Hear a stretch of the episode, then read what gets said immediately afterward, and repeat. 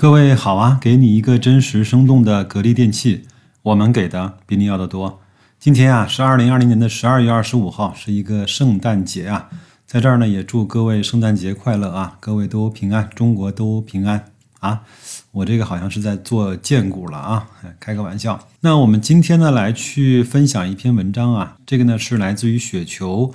的用户呢叫梁孝永康，他在双十一的那一天写的一篇文章，叫《投资最本质的三句话》。其实这篇文章写的是很不错的，我看得出来呢，这个是作者自己的一些感悟，写的也很直白，我们每个人都看得懂。但是呢，你细细想来，这又是一个非常深刻的。观点，那我们接下来就一块儿来去分享这篇文章啊。作者说，在一秒钟之内呢，看到本质的人和花半辈子也看不清一件事儿的人呢，自然是不一样的命运。要做好事情，关键在于看透本质。看透本质呢，关键是在于化繁为简。投资之难啊，就在于它过于简单，简单到你不敢相信，简单到你根本做不到。我觉得这句话说的特别好。我觉得投资呢，就是三句话。第一个呢，就是买股票就是买公司。那这样啊，因为这三句话呢很重要。那我也用我的语言呢来去解释一下我对这三句话的理解。第一个呢，就是买股票就是买公司。我的理解是，我们买到的公司的股份数不是筹码。我再说一遍，它不是筹码，而是公司所有权的一部分。你如果理解了我的这个说法，也就能够部分的理解，买股票就是买公司。第二呢，公司的价值等于其未来现金流总和的折现值。这句话我相信很多人听起来是比较绕的，那我再帮大家来翻译成大白话，翻译成像白老师说的这么俗气的话，就是你现在愿意花多少钱把公司？买下来，因为你把它买下来，首先认为它的盈利是 OK 的，而且你还要去看它在未来的多少年还能够持续的产出这样的利润。另外，在未来的若干年之内，它的利润会不会枯竭？它的利润会不会增长？这些都是你要考虑的问题。这些问题考虑完了之后，基本上你也就有了一个大概的未来现金流折算的这样的一个值。第三个呢，股价短期是投票。机长期呢是冲重机，这句话也很好理解。白老师的观点是，短期股价呢受政策、受情绪、受资金、受市场，甚至是受经济的影响都很大，上下波动。但是长期它只受一个因素的影响，就是公司盈利的增长。所以，如果盯住公司盈利增长的这个毛，长期来看。你就对股票、对这个公司有了一个非常好的可以去称它重量的一个。砝码真正理解啊，并践行这三句话的人呢，一定是投资宗师级的人。我一直呢以这三句话作为我的投资方向，虽然我知道还差得很远，不过心向往之。在自己不知道投资思路和决策是对还是错的时候呢，就仔细的想一想这三句话，我就知道有没有偏离方向。只要方向是对的，即便是经过无数的曲折，也必定有所收获，也有积累。最终也不太会差到哪儿去。方向错了呢，再聪明，做得再好也没有用。最终一切都要归零重来，并且随着年纪的增大，没有几个人有勇气重来。在投资的过程中啊，能不能理解一个好公司是一个问题，能不能拿得住一个好公司是另外的一个问题。这两个问题呢，也许是做好投资最难的两个问题。我认为要解决好这两个问题，还是要从那三句话入手。那我们一个个来看吧。第一个呢，就是买股票就是买公司，股票的本质啊就是公司。真正理解了这句话的人呢，他在投资中中的研究的重心啊，一定是放在公司的本身上，他的绝大部分的时间都在研究公司。这个呢是段永平先生经常说的一句话。段先生呢是骨子里理解并践行了这句话的人。做投资想的是要去看懂这个公司，做实业呢想的是要好好的经营这家公司，而不是去搞概念圈钱。因为公司就是股票。股票就是公司。这个呢，就是回归到本质的心态。而股市里面大部分人呢，并不是这么做的，他们的时间不是放在研究公司上面，而是在研究市场的涨跌上面，整天研究的是 K 线、技术面、资金面、消息面、政策面等等无数个面。但是呢，无论他研究的是什么面，其实他们内心的动机就是想要去预判股票未来的走势。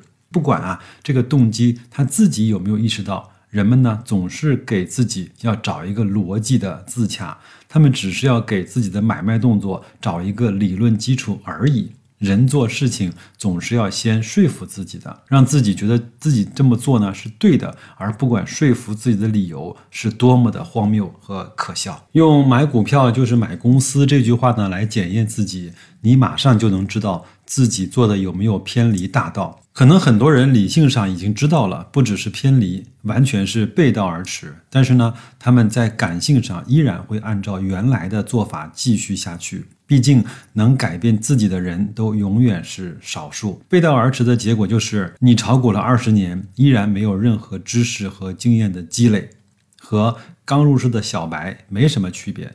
而在其他行业，你如果干了二十年，差不多应该是一个资深的高手了。以后你如果想改变自己，发现一切都要从零开始，那么那个时候你还有勇气去重新开始吗？芒格说的一句话特别好啊，就是说，人呢总是明白的太晚，而老的太快，就是这个意思。有人说啊，你不可能真正的去理解一个公司，这句话呢有一定道理，说明。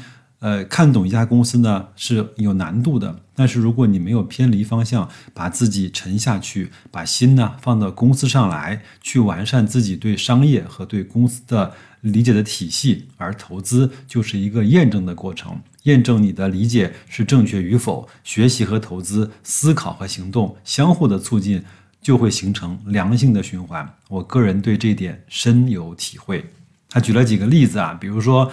他说：“我呢，曾经持有福耀玻璃呢五年时间，在投资之前呢，我就理解了其专注和高效带来的物美价廉的核心的竞争力，这是在全世界任何一个同行都做不到的。不过呢，他也知道福耀呢是有缺陷的，就是它的重资产带来的巨额投资啊，和大客户带来的应收款以及产品售价的话语权的削弱。”它是一个先天的不足，在持有的五年中啊，我几乎每一年都有想卖出服药的想法，但是其管理层的表现太过优秀，每一年都带给我震撼。其用后天的努力呢，硬是弥补了很多先天的不足。五年的时间赚了四倍的收益，而我在服药身上学到了太多的东西，对公司的管理和理解有了质的提升。今年呢，已经在二十五块多的价格。卖掉了福耀，而买入了茅台。其原因呢，前面也说过了。但是我相信福耀以后依然能够保持它的核心竞争力。它在外部已经没有对手了，除非呢，它内部的管理已经松散了。因为福耀不是高利润的产品，高效的管理挤出来的空间是其核心竞争力以及重要的因素。没有了这个，福耀的护城河也就会变得很脆弱。还有一个例子啊，作者说他最近呢。一直在持有的万科啊，他说我呢曾经跟踪万科长达十年，之前呢也买过万科，不过呢没多久又就卖掉了。虽然我知道万科很优秀，但是心里呢总是不够有底。直到最近几年，我对企业文化的理解有了极大的提升。在去年年底的时候呢，开始重仓的买入了万科。我现在对万科非常的有信心，我相信自己对万科的判断和理解，其中有相当大的原因呢，是在于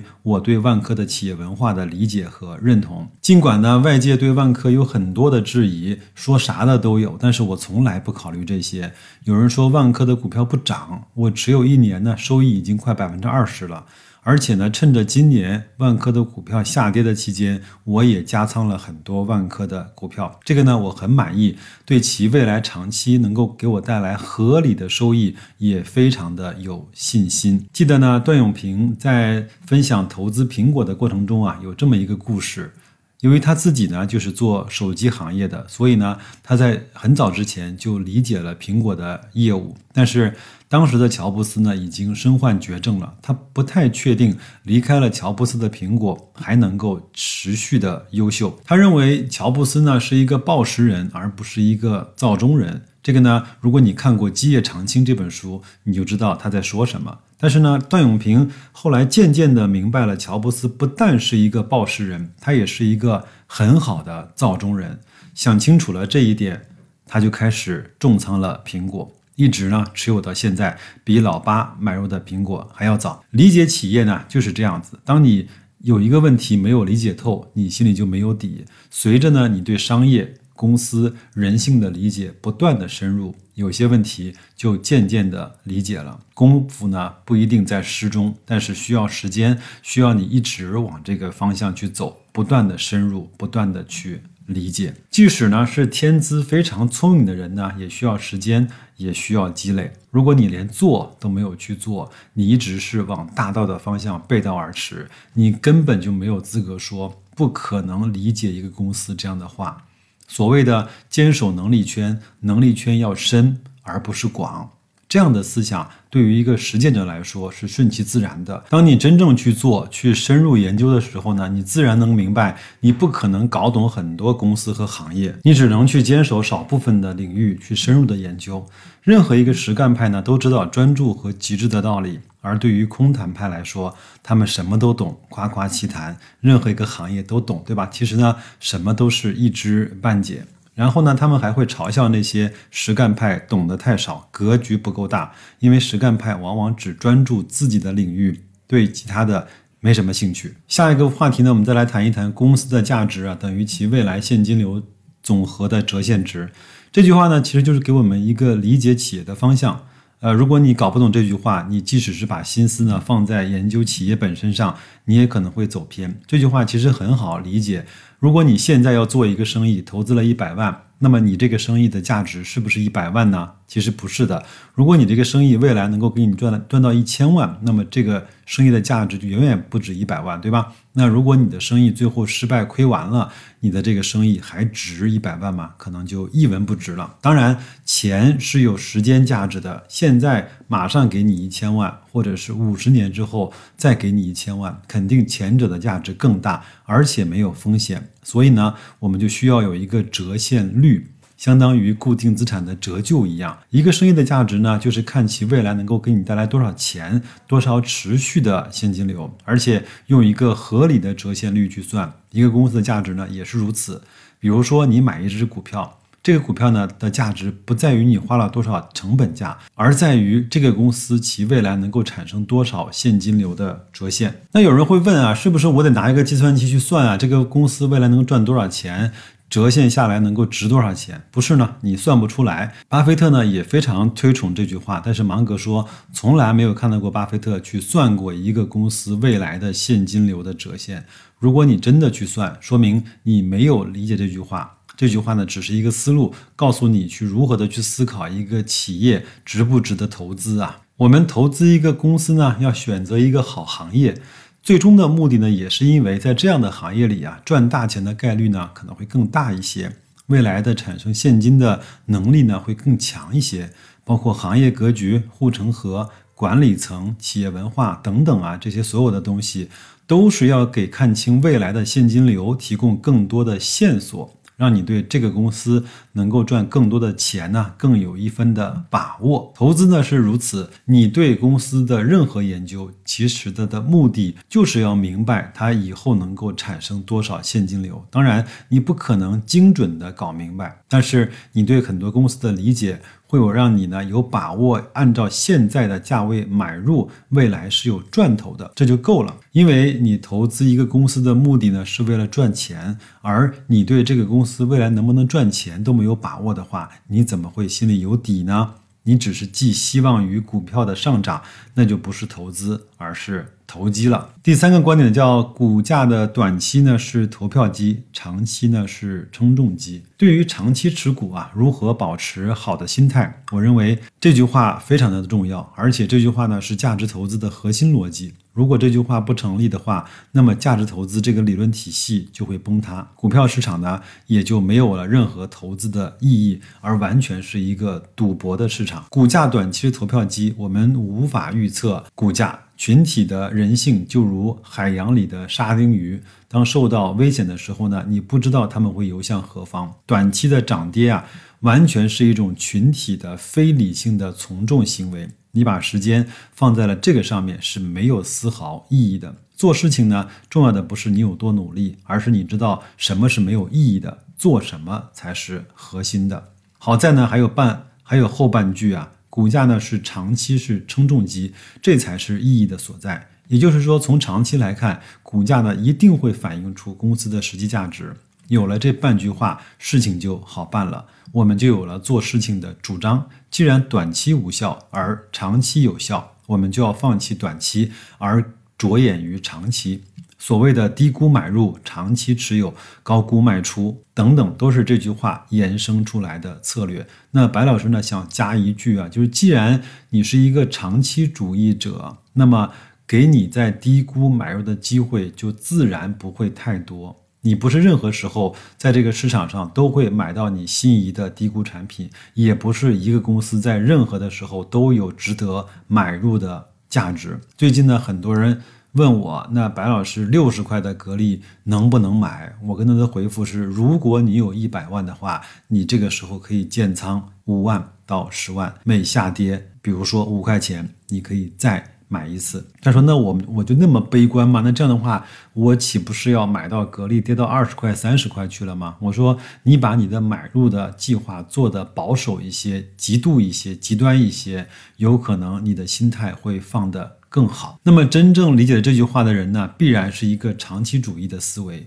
短期主义思维的人呢，说明根本没有理解这句话，或者说他做不到。因为一个公司的价值需要长时间才能够在股价上反映出来。我们不知道这个时间是多久，也许是一两年，也许是三五年。但是呢，按照我的经验，只要你没有看错，只要你不是在。非常有泡沫的高位去买，一般呢在五年之内可以反映出来。当然，也许几个月就可以大涨几倍，这个呢我们完全的无法预知。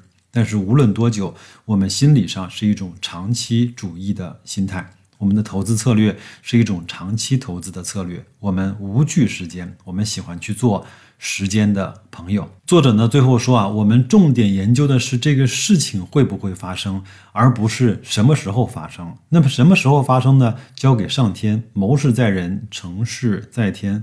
我们只需要把我们自己的工作做好，老天爷的事情让他去做，我们也做不了。好消息呢，总会是。时间会站在我们这边，上天呢总是会成全那些把事情做好、把准备做周全了的那些人们。只要你自己这边没问题，上天呢迟早会让你成功的。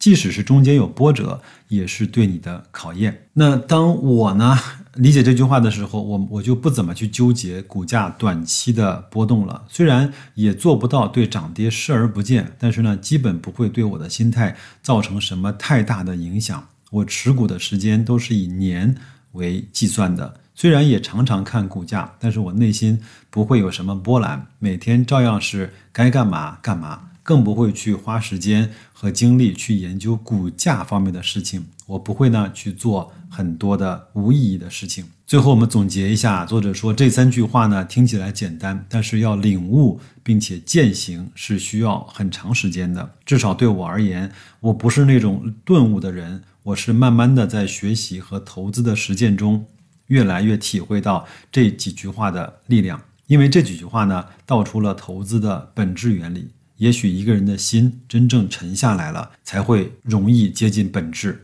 本质的东西呢，看起来总是需要时间的，而人呢，总是会想各种各样的办法去走捷径，绕开本质。最终你会发现，你绕不开。遵循本质，其实也是最快，也是最不错的选择。文章呢读完了，作者呢还是写的比较细致呢。那白老师也大概花了二十分钟的时间，帮大家细细的把这篇文章分享完。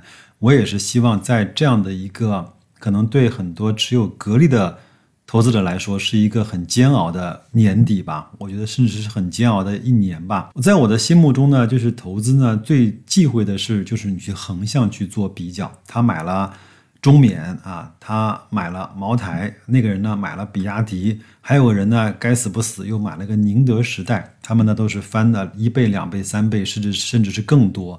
而我这个死格力呢就是不涨，这种心态呢，你做什么事情有可能都做不好。